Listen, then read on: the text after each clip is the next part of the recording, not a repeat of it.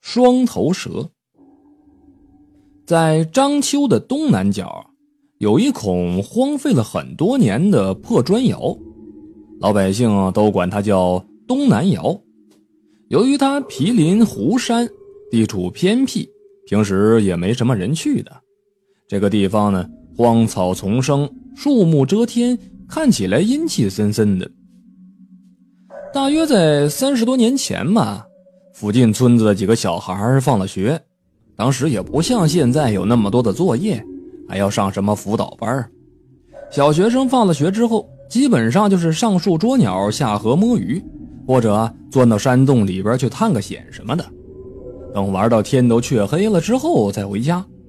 于是，这几个孩子就想着到那孔废弃的破砖窑，于是跑到那个地方去玩去了。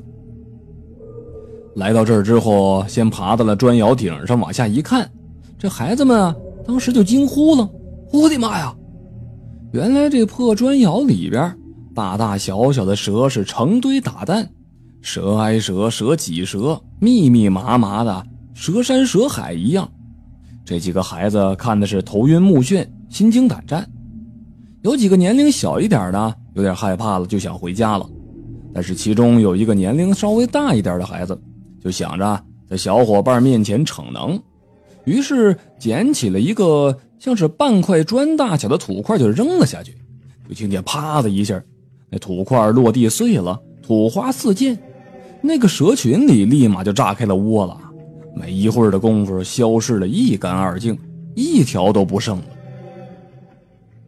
那几个孩子啊正欢呼着呢，啊，这人蛇大战，人胜利了。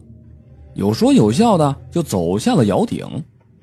那个往蛇群里扔土块的那个大孩子啊，回家之后啊，正割草呢，忽然之间有一条双头蛇昂着两个蛇头，在那孩子面前狠狠地盯着那孩子，嘴里边吐着红信子。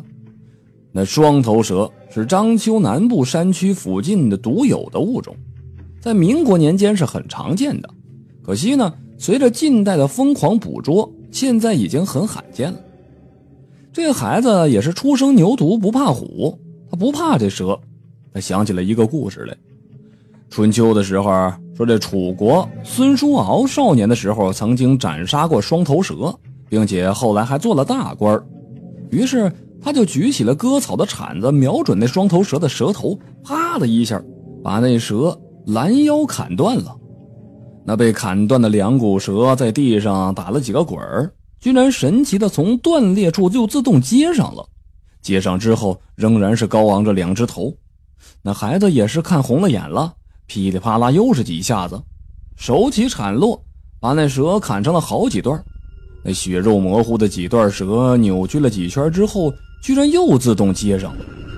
这一下啊，旁边还有几个看热闹的都吓傻了。他们曾经呢也见过这双头蛇，不过啊，比这条大的也见过。但是砍断了之后自动接上，而且还恢复原状的可没看过呀。这时候，其中一个孩子就喊了一声：“快跑！”几个孩子扔下了手里边的家伙，撒腿就跑。那个砍蛇的孩子跑得最快，可是那条双头蛇就是昂着头，蠕动着身体，快速的跟了过来，始终是远远的盯着他，怎么也甩不掉。这孩子跑到了家里，简单的把情况跟家人一说。母亲一看那条血淋淋的双头蛇马上就要家门口了，也来不及责骂，急中生智，举起了一只空水缸，大头朝下就把孩子扣到水缸里了。那条蛇径直爬到了扣着的水缸前，昂着两只头看了几眼，然后绕着水缸转了一圈就爬走了。看那蛇走远了，孩子母亲走过来把水缸翻了过来，可是地上。除了一滩脓血以外，啥也没有。那孩子就这么无影无踪了。直到现在，已经过去三十多年了，那孩子仍然是生不见人，死不见尸的，也不知道他究竟是怎么凭空消失掉的。